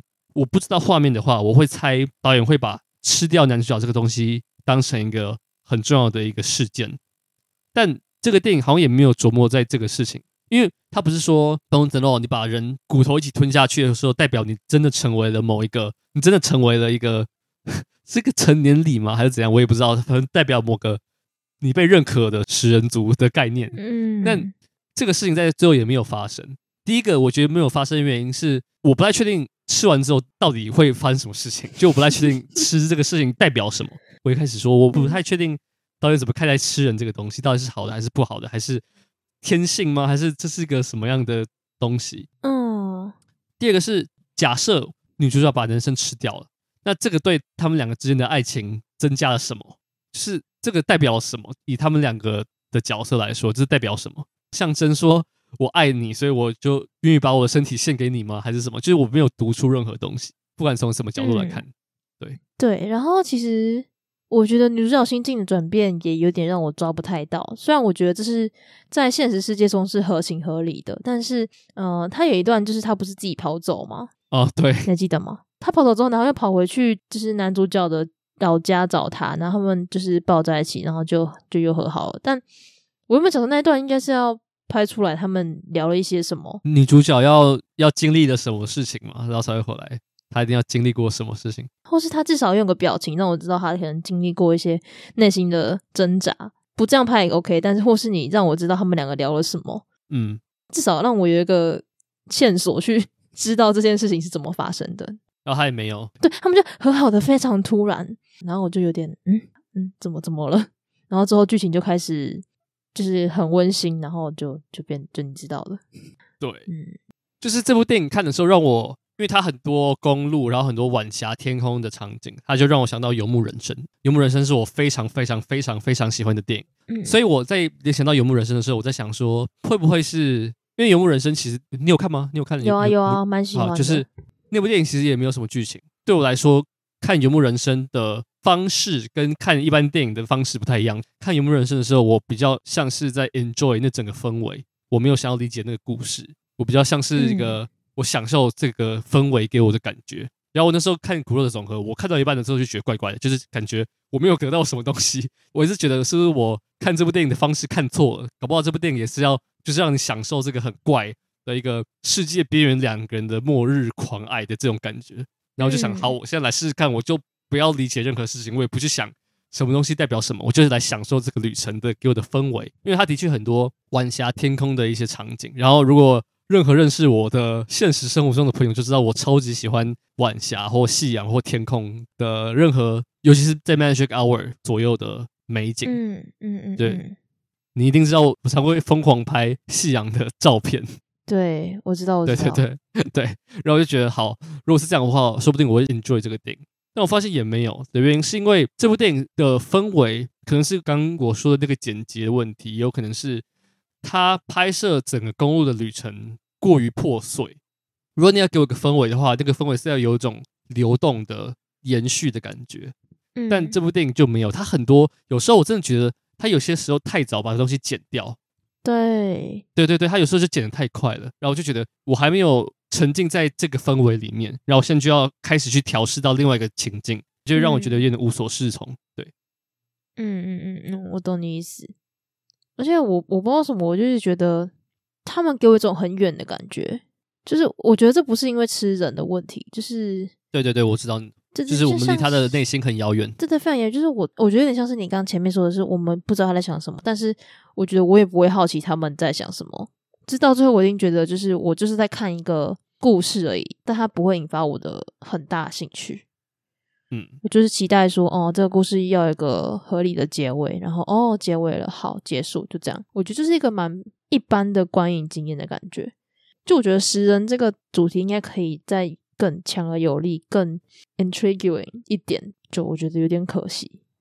嗯，我那时候听国外的评价，我就听说这部电影非常恶啊，非常血腥什么之类的，但其实这部电影也没有。你知道，我原本以为，因为他不是说就是食人魔的最高境界是把。人的骨头一起吞下去，然后我一直觉得说这两个、嗯、这两个人的感情一定不会是好的结果。我一开始以为就是他们最后会在什么发狂的境界，然后互咬，然后把对方吞掉。比如说两个人在疯狂的接吻或疯狂做爱，然后突然就开始互咬对方之类的。然后我原本就很期待这个事情发生，我是真的以为电影会演到这个事情，因为我就听说这个电影非常的恶啊，非常的血腥，然后到最后也没有，感觉最后也没有什么事情发生。然后我不确定这是不是导演的本意，因为像《游牧人生》，他最后也没有一个什么 solution，也没有一个最大的高潮什么的。但这部电影感觉是要营造出那个事情发生，但感觉也没有。而且我觉得《游牧人生》呃，如果你要这样比的话，当然两部很不一样。但《游牧人生》不会给人那种哦很突然结束的感觉。但我那时候看完《骨肉》，就会觉得有一种、嗯、就哈，就是真的是这样子结束哦，就 OK 好吧？就我觉得他应该可以有再 更多一点。东西就我期待的东西，我没有想要只有这样。好，我觉得可能是因为我们对这部电影的期待本来就非常高。如果这是一个一般的电影，然后这个导演也不是那么有名的话，我觉得其实这部电影我会不会这么严格的去看待它？嗯，有有可能啦。但我觉得，虽然我们刚刚前面讲了很多他的问题，但我觉得还是一部值得去看的电影啊。就是毕竟它题材蛮特别的。而且他摄影其实很美，我不是说他的运镜哦，就是什么什么推轨什么，我是说他的摄影画、嗯、面的颜色啊，美景真的很美。对，对，就是如果你是喜欢这个导演的那种诗意美美的风格，就还是可以看。他们有一幕是在接吻的画面吧，还是哪里的？哦，那边超美的，哦、我很喜欢，印象哈，我很喜欢。嗯，对对，我很喜欢，那边很漂亮。然后我一直在想，就是如果这部是，我觉得这部超级适合 Armie Hammer 来演呢、欸。就直接变成《Call Me By Your Name》的续集，演女主角啊，演女主角啊，然后他们就直接，他就直接把 Elio 吃了。你觉得？你说戏外的吃吗？还是戏内的吃？就是他续集直接这样演，你觉得怎么样？你知道他，你知道他戏外也在吃人吗？对啊，对啊，就是呃，同时进行啊，本色演出。这样超只有一个 take，感觉超好看。就一个 take，就是你不能 NG，哦、感觉你吃掉提摩西之后就没有办法，他是没办法演，对，没办法演。我觉得我没办法这样推测了。我觉得两部电影其实蛮不一样。对啊，没有说如果就是一个智障的想法，就是如果这是他演的话，我觉得应该会蛮 就蛮有趣的。你应该知道那个《Call Me by Your Name》的呃小说有续集吧？对他们，卢卡有想拍啊，有想拍。不要别拍，别拍，我就别拍。我不能接受换角，然后我也不能，哦，我觉得停在这边最好了。嗯，我也觉得，我很喜欢那个结尾。对，好，Anyway，就是这样。我们还有要补充的吗？应该就没有了。我们就移到我们我上一集我推荐的电影，我们来讨论希区考克的《迷魂记》。嗯，你之前就看过这部电影了，对不对？对，没错。好，那你觉得呢？你这次第二次看，你有觉得有不一样吗？我觉得就剧情来讲，就还不错吧。什么意思？就是我我其实看完之后我没有太大的想法，我只是觉得有点，就因为我觉得需要稍微想一下。它虽然不是什么烧脑的片，但是还是需要想一下，就是途中发生什么事情。那你有那你有想一下吗？有啊，我有想一下，然后我觉得就还算还不错。但我我其实我我先讲哦，就是戏剧考克的片我真的没有看很多，我大概就看了四部吧，就是《Cycle》，还有《后窗》跟这一部，跟还有哪一部啊？没有，好像是这部而已。对不起，对，然后那个 Rope，哦、oh，Rope，那个都很锁。对，然后大概就这样。然后我觉得这一部算是我真的比较没有那么惊艳的。怎么说？怎么说？我觉得就是后窗给我的感觉是悬疑感非常重，就我会真的很想知道他到底发生什么事，因为毕竟就是在讲一个凶杀案。然后 Cycle 也是，就是悬疑感很重。但是这一部就让我觉得，而且其实途中我还一直觉得体感时间很长，这怎么怎么还在追寻？就是这部片是在讲一个男生，一个男子吧，他在追寻一个是看似有点发疯的女生，就是被、嗯、被附身的女生。的一个 故事，对，对，然后他就花了非常多时间在追踪他，follow 他，真的很久，然后我就有点有点不耐，但我觉得他后面他后面是有好看起来的，所以你喜欢后半段胜过前半段？对，我觉得是这样，因为前面体感时间真的有点长，然后后半段就是我的情绪起伏会比较大，就是可能我真的有点不是很很爽，就是 那个男主角一直要去，我就觉得我没有很喜欢男主角一直想要把 Judy 变成。Ma Maryland，是是这样吗？是我不知道他名字怎么念，玛丽。Maryland，对，玛玛丽不是马德莲，马德莲。反正就把反正就把他把 Judy 变成那个原本他喜欢的那个女孩。对对对对对，对我我不是很喜欢这种设定，就是我看到之后，这我看了之后我真的蛮生气的。可是这就是他的 point 啊，对对，他不是在赞同这个男主角，对啊，对对对对，我我就是生气这个男主角而已，我就是生气这个男主角。对，可是这部电影不是在，应该说他不是在鼓励这件事情。对啊，对啊，对啊，但对啊，哦，我不爽这个男主角啊，但是所以我情绪有起伏，但是我没有说这个剧情设计的不好啊。他他就是在说，就是你到最后还是就是搞砸了一切。对，我觉得这个点很有趣啊。我觉得整部片是到后来之后才比较 让我觉得是一个很有趣的故事。嗯，我会选这部电影的原因是因为你知道那个视语听吗？啊，什么叫视语听吗？叫 Sight and Sound 的那个杂志。然后它每十年会票选出影史十大佳作，你知道这个杂志吗？Sight and Sound 好像有听过。然后他每到二年就会选一次，意思就是说，二零二二年的十一月底，就是可能在我们这一集推出之前，我们就会公布下个十年，应该说是这次票选出前十名是什么。嗯，上一次票选是二零一二年，然后。《迷魂记》是被排名第一名的电影，之前前好几十年都是大国民，然后第一次大国民被超越，对，然后 OK 好，我不觉得这部电影是影史上最好看的电影，我不觉得这是我最喜欢的电影，但如果要排戏剧考克的话，这部一定应该是除了《Cycle》之外我最喜欢的一部哦，对，因为我觉得戏剧考克的电影其实就剧情而言，其实非常的表面。Cycle 其实就是就是那样子的故事，就是一个反正就是一个人在杀人，然后他其实有多重的人格，然后后窗也是他观察到对面的好像有什么事情发生的一个的一个现象。嗯、但 Vertigo 在故事上其实是很复杂的，就是你要了解这个男生的心理的话，你会觉得这个男生其实他是个警探，他是个侦探没有错，但他在做的事情其实是非常的非常的有点变态。就我觉得这是一个在价值观上其实有点变态的，就是你刚刚说男主角在后半段想要把女生变回来原本他喜欢的那个样子，我觉得就是在讲说这个男生的那个占有欲，然后他的那个痴迷的这件事情。嗯，然后我觉得就是西域考克的电影，从一开始就是电影不是很强调那个 spiral 的那个旋转的那个图案嘛？对对对对，然后其实这个。图案这个旋，这个它其实不是一个圆圈的，它是有点像越来越往下沉，它不只是一个圆形，就是它其实，嗯，我觉得很像在帮整个电影做一个铺梗，就是这个其实在讲一个男主角坠落的故事，不管是他惧高症的那个实际上的坠落，还是他被这个女生因为这个女生而心理上或精神上的坠落，然后我觉得很喜欢这几件事情，就是它其实是对我来说，这很像是一个。一部电影，他把同样的事情演过演过两次，只是两次有不一样的男主角的改变。其实都是因为男主角在追寻或者在追求某一个女生，然后都是因为女主角最后在教堂上掉下来，可能都是同一个事情演了两次。嗯，然后我就觉得很像是男主角也知道这件事情，所以他为了要让 Judy 这个女生跟第一次发生的那整件轮回的第一次的那个女生很像。他为了要完成这整件事情，他才把 Judy 营造成跟前半段一模一样的那个样子，是因为他想要重新 relive，就是他想要重新再过一次前半段那样子甜蜜的生的生活。所以其实我一直觉得这个男主角是一个很很，就是你要分析他的话，其实是一个蛮有趣的一个角色。就是他知道自己的宿命，他也知道说这个爱情是一个很危险的事情，但他硬是要把这个女生把她变成原本的那个样子。嗯嗯。哎、欸，但我觉得其实这部在剧情之外，那个你刚刚前面有讲那个楼梯回旋楼梯，其实它是每一个电影课都会出现的教材。你应该上上过很多电影课。Dolly Zoom，对对，那个真的很酷。我那个到底怎么拍的啊？那到底怎么拍的？这其实非常好玩，因为我自己有试过，你用手机就能拍出来。你就是你下次把把手机前面放了一个一个物品，然后你开录影。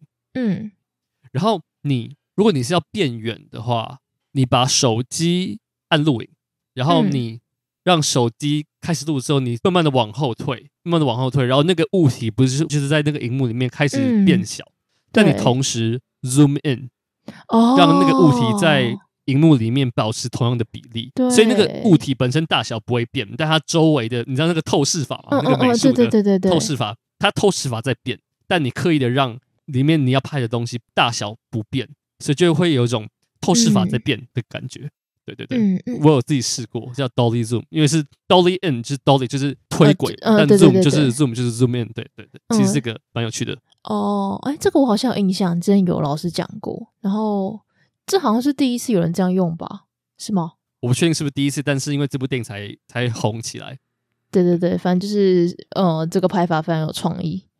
嗯，然后另外一个我很喜欢的是这部电影的用色，这部电影的颜色超级的美，对对对，就是它的大量的用绿色跟红色，然后我觉得跟骨肉的总和不一样，我觉得他们这边的东西是有隐喻的，就是这部电影的绿色给我一种，因为我们想到绿色不都是什么绿意盎然啊，然后春风什么，就是那种很优美的绿，但 Vertigo 的绿色给我一种非常鬼魅诡异的感觉。嗯嗯嗯嗯，然后你会发现，所有跟那个女生有关的所有的东西都是绿色。嗯，她的车、她的衣服、她住的那个饭店 旁边那个霓虹灯，就直接打在她的房间里面。嗯，对，跟这个女生所有的有关的东西都是绿色。然后我觉得这是有被安排过的，对，这是有有被安排过的。对对对。然后最后那个 Judy 从厕所走出来，就是她要嗯、呃、打扮的非常像。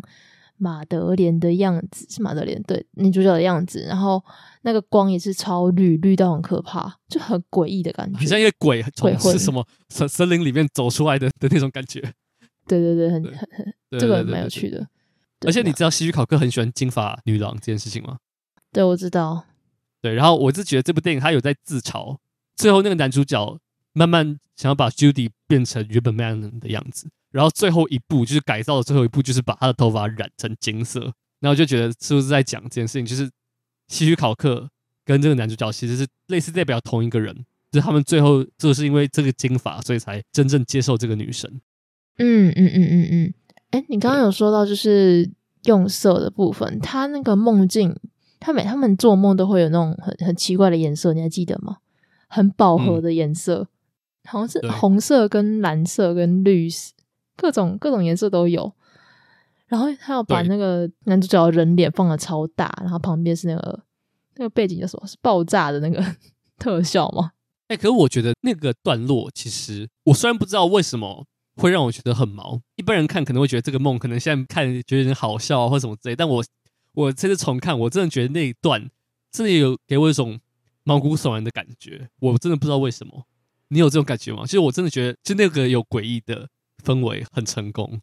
嗯，就是因为那个颜色就是很很对比色，然后又不是那种很温和的什么天蓝或是湖水绿，它就是那种很绿很绿，然后很红很红，就是非常强的对比。然后他要弄那个那个哦音效，我觉得音效也是一个部分。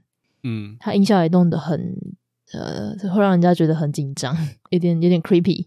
这部片的配乐是有名的，因为刚不是有说那个漩涡的那个。形状嘛对，然后真的有人去研究说，这部片的主题曲不是噔噔噔噔噔噔噔，你知道你还记得那个旋律吗？呃，对，对对，然后其实那个旋律是也有在搭配那个 spiral 的这个概念，就是它是一直在转圈圈转圈圈，然后其实这部电影里面有很多转圈圈的这个意象在里面哦，真的真的，而且是真的有迹可循的，就连那个他不是在看一幅画吗？嗯，那个画的那个女生，对，然后她的那个头发也是卷的，那个金色头发也是卷，然后就是很多这个转圈圈的这个意象在这个电影里面。我觉得就是这个转圈圈的这个东西跟电影在讲的男性控制，应该说男性的占有欲很有关。就是很多人不是说爱情或占有都是一个沉沦的过程，就是它是一个逐渐往下坠的过程。然后《迷魂记》就把这个东西具体化，而且是用各种方式具体化，包括他走上那个。教堂的楼梯，它也在转圈圈，然后一路走上去。然后，因为你走到某个地方的时候，就开始会坠落嘛。然后我就觉得他把这个事情，就是很像沉沦到某个境界，你就会真的陷下去的这感觉。然后我非常喜欢西域考克的这个安排。然后，因为你刚刚说你没有看过其他西域考克的电影，通常西域考克的电影有个东西我很不喜欢，就是他常常会把爱情这个东西拍得非常随便。就是你看一些。尤其是他比较早期的电影，就是男女主角在电影里面认识大概五分钟，然后就开始约定终身啊，然后开始接吻啊，说我爱你，然后真的只有认识可能不到五分钟，就会让我觉得其实考克不太会处理爱情。但我觉得这部电影《迷魂记》是他处理感情最成功的一个一部电影。嗯，就我能理解，虽然我很不喜欢这个男主角做的事情，但我能理解这个男主角被女生。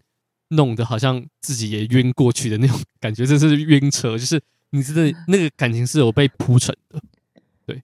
哦，OK，因为我其实没看过他很部很多部片，所以我对他比较有印象的有爱情成分的只有那个后窗，后窗那个甚至也没有什么。后窗的感情戏也是处理的相对是成功的，这啊那算成功？那他以前到底多糟？因为我觉得后窗其实是。我印象没错的话，是他们的感情一开始是男主角不想要结婚嘛，然后反正一开始他们感情是有问题，然后经过这次的事件之后，他们才结婚。然后我觉得是有感情是有曲线脉络的，他们不是一看到对方就说哦我爱你，然后怎样怎样。你知道很多很多，尤其是美国片，在早期不是那个爱情都会非常浮夸吗？嗯，对对对，爱的昏天暗地，然后什么我不能没有他，然后就是那种那个女主角的演技会非常夸张，会非常。会非常的卡通化的表演，然后嗯嗯嗯，迷魂记就我觉得表演上其实是蛮，就是迷魂记的表演给我一种感觉是，你知道这个女生怪怪的，不是指怪怪，不是她被鬼附身，是这个女生，你就觉得这个女生她感觉就隐藏了什么东西，感觉就隐瞒了什么秘密，但你就不知道。嗯、然后这个男主角就是因为这件事情被勾引，然后就因为这样才更想要更想要接近这个女生。然后我就很喜欢这个点，分手的决心，对，很像分手决心。你知道分手决心的 的导演有说，就是他最喜欢的电影就是《迷魂记》，所以分手决心其实被很多、哦、就很多人说分手决心是在致敬这部电影，而且真的结构上超级像，就是嗯，确实有一个前半段跟一个后半段，对对对对对，真的蛮像。就是前半段是男主角在侦查这个女生，想要调查她，然后第二段是这个这个男生被调查，不是被调查，就是反过来。就是晕晕到爆这样，一个是你去调查他，然后第二个是你不能没有他。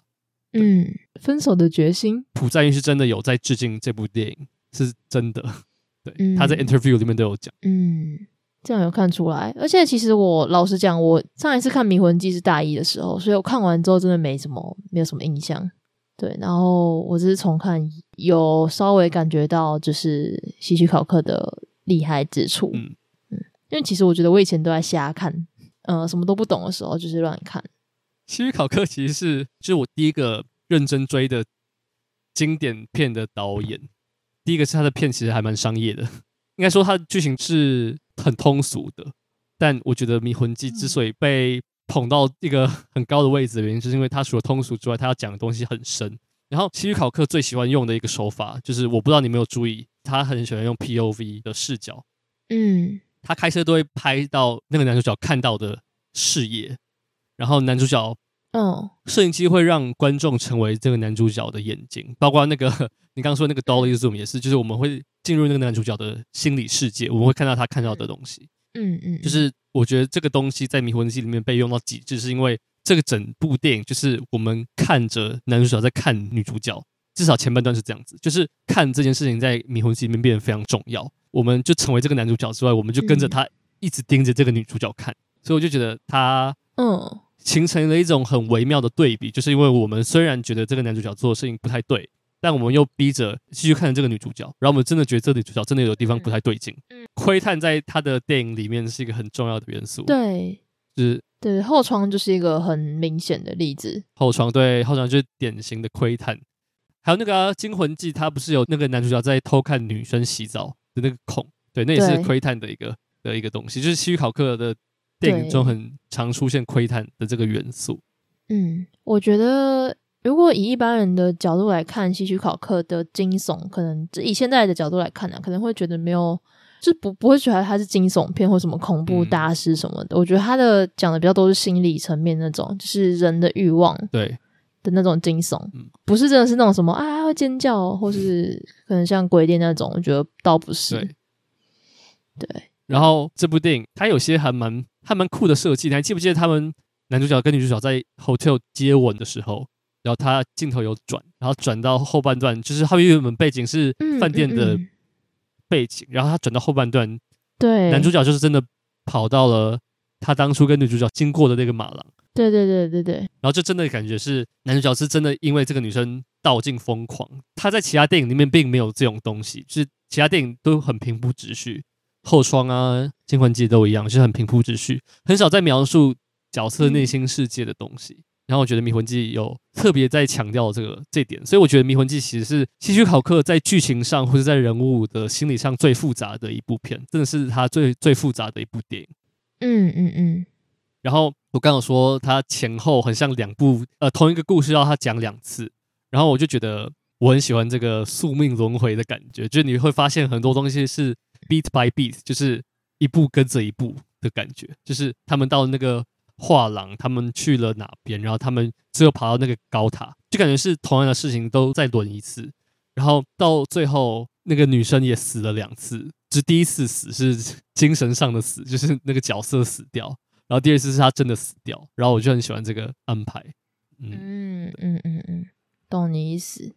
就其实我觉得这部称为经典，是他有自己的原因啊，就是。我觉得希区考克的东西真的就是像你讲的，不是什么他故事到底有多厉害或干嘛的，嗯、就他的个人风格很强烈。因为毕竟他好像是，我记得他是被那个新浪潮那群导演，对对对，作者对作者论的宗师，对、嗯、他们都非常喜欢希区考克，就是觉得他个人风格很强烈。而且作者论跟希区考克有密不可分的关系吧？因为其实他拍的片就是很商业，嗯、都很通俗，一般人都很喜欢看。然后这样的片在早期会被认为就是 流俗的一个不被捧成艺术的一个的一个现的现象，但直到就是作者论出来之后，大家才发现其实希区考克自己有他自己的一套的作者的风格，所以他才被捧在大师之列。所以他其实应该也蛮感谢那个新浪潮的那几个人吧，就是因为。当初的艺术就是什么伯格曼、啊，就是那群就是你知道一般人看不懂的电影，但希区考克的电影就是大家都看得懂。对，就是他们是相辅相成。对，就是他是大师们的大师，然后他也是被大师就是称为大师之后才变成大师。对，我觉得蛮有趣的。那你刚刚说除了男主角把女主角变形之外，你还有不喜欢的点吗？其实没有诶、欸，就是我对这部片，就是我这样讲会不会很像那种庸俗之人？但我真的对这部片比较没有太大感觉。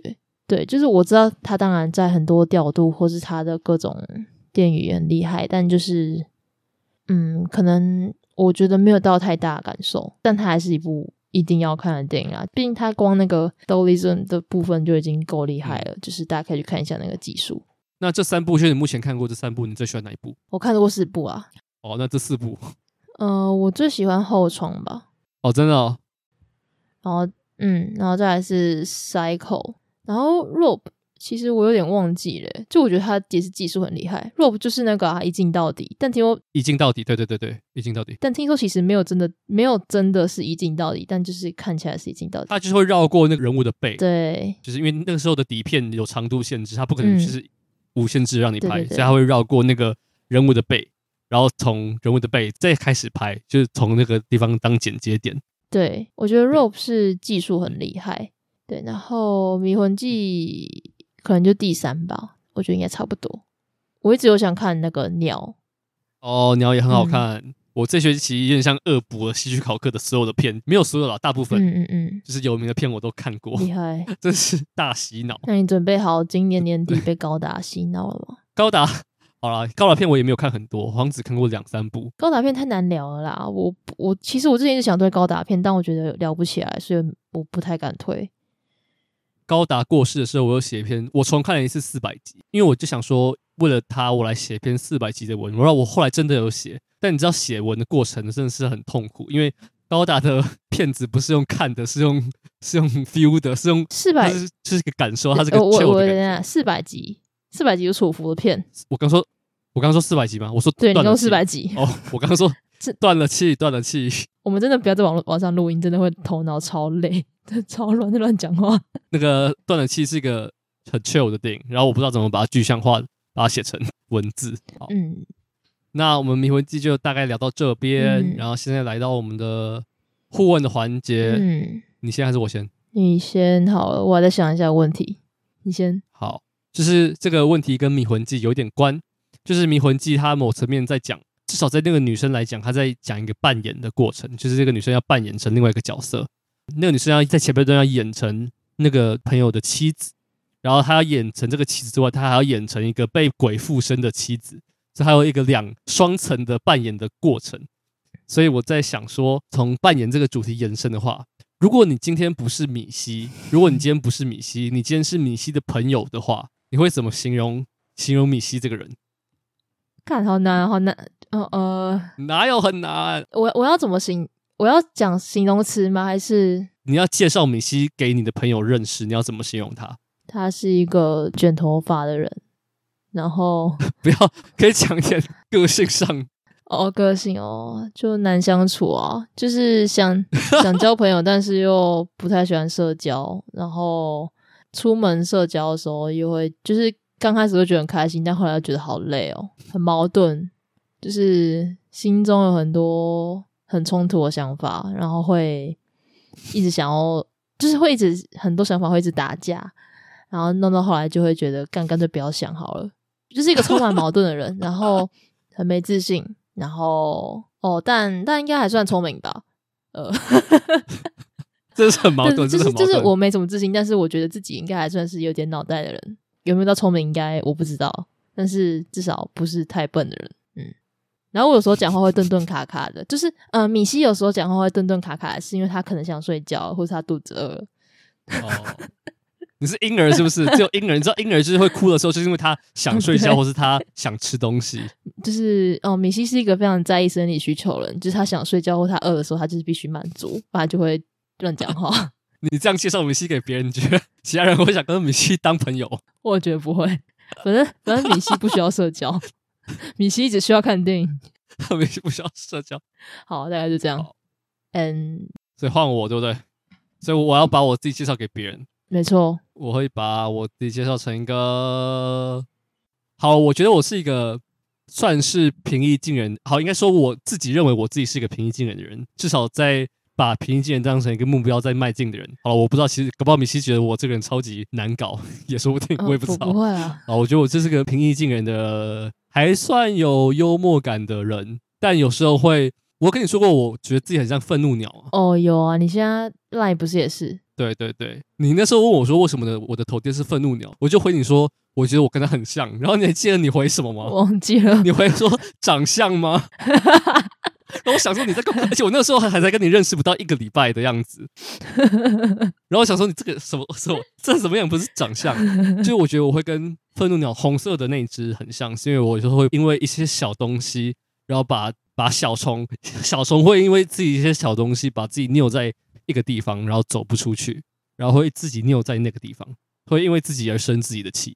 嗯嗯，听起来是个固执的人啊。但是还算对外是好相处，但对内对自己是很固执的人。对，我觉得我应该也是吧。哎，我觉得米西应该也是吧。现在是 Sorry 吗？都要用第三人称讲话。是啊，反正就是他应该。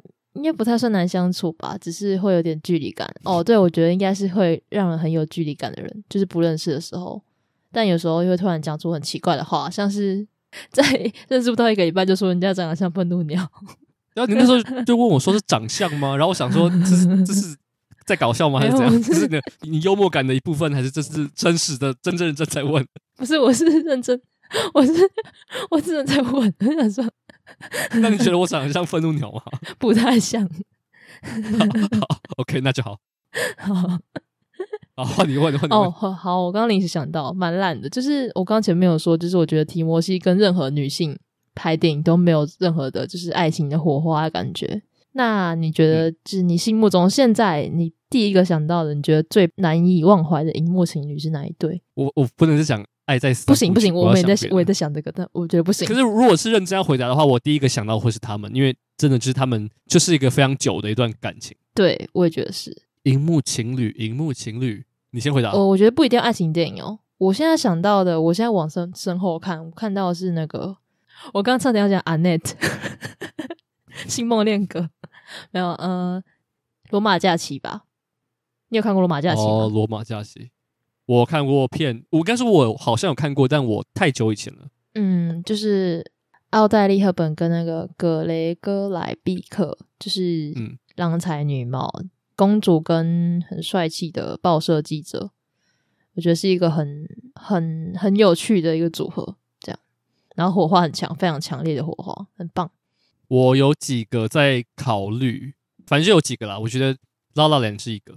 就《La La Land》是一个，我觉得算是当代经典的电影。对，然后我觉得，嗯，《霸王别姬》那两个不知道算不算？哦，我觉得算，但好悲惨哦。对，然后，然后这不算情侣，但他们比较算是有，对他们没有爱情的成分。但我很喜欢那个《七月与安生》，你有看过吗？反正就两个女生的故事。还没。对，他们不是爱情，他们是友情，但他们友情就是很复杂，所以我觉得如果这样的话，说不定也算。嗯，对。然后还有那个《Gone with the Wind》哦，对对，我怎么忘记这一对？Oh my god！对，那个是火花超级强烈，一定还有啦。对，一定还有很多。我只想说，你现在临时想到的《燃烧女子》的，我也很喜欢。哦，我只是觉得不能再讲，就是我常讲那几部，所以就干脆先挑别的这样。我没有很常讲少女，少女都是你在讲。对对对，所以我说我我先把那些踢掉啊。好，接下来就是 好，那我们呃互文就先到这边，然后这周换你选片，对不对？没错，呃，因为之前就是小虫说我们提的片几乎都是西方的片，你提的片都是对我好，对我提的都是西方。都是欧美啦，不是英语，都是欧美。对对对，对，对不起，就是崇洋媚外，没有啦，就真的我比较常看，就是 因为我是法文系的，所以我常常就比较常看一些 OK 西方的片。对，好，我的检讨了。好，好那呃，我这次要推的就是侯孝贤的《再见南国》，大 Giloo 上有，哦、我我记得有，好像是第一次讨论国片诶、欸，是不是？嗯，对，第一次推国片，继瀑布之后第一次讨论国片。嗯，没没错。这是一个新的里程碑，新的里程碑。好，我们下一次就会讨论《再见南国》。好，那我们就下一集见。大家记得到提问箱给我们留言。那这里就先到这边，大家拜拜，拜拜。